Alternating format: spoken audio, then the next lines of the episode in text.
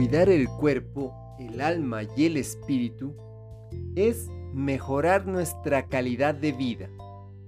Es la curación integral del ser humano, que implica una curación total y no solo curar la parte enferma.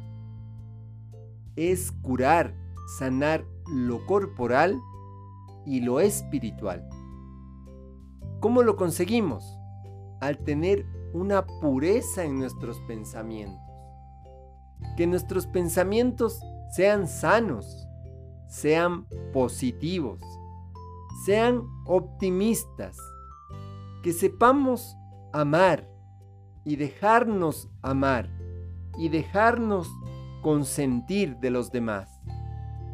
Para eso es necesario redefinir las actitudes y valores que tenemos frente a la vida, dejando a un lado el odio y la violencia, que son replicadas a cada instante por los medios de comunicación, por la radio, por las noticias en televisión, en el Facebook, en el WhatsApp, en el YouTube. Recuperemos los valores humanos.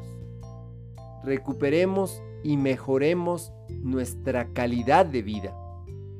Alimentándonos bien, practicando algún deporte, dedicando un poco de tiempo a nuestra parte más importante, que es el área espiritual. Te acompaña Mario Tapia Hernández y nuestras familias.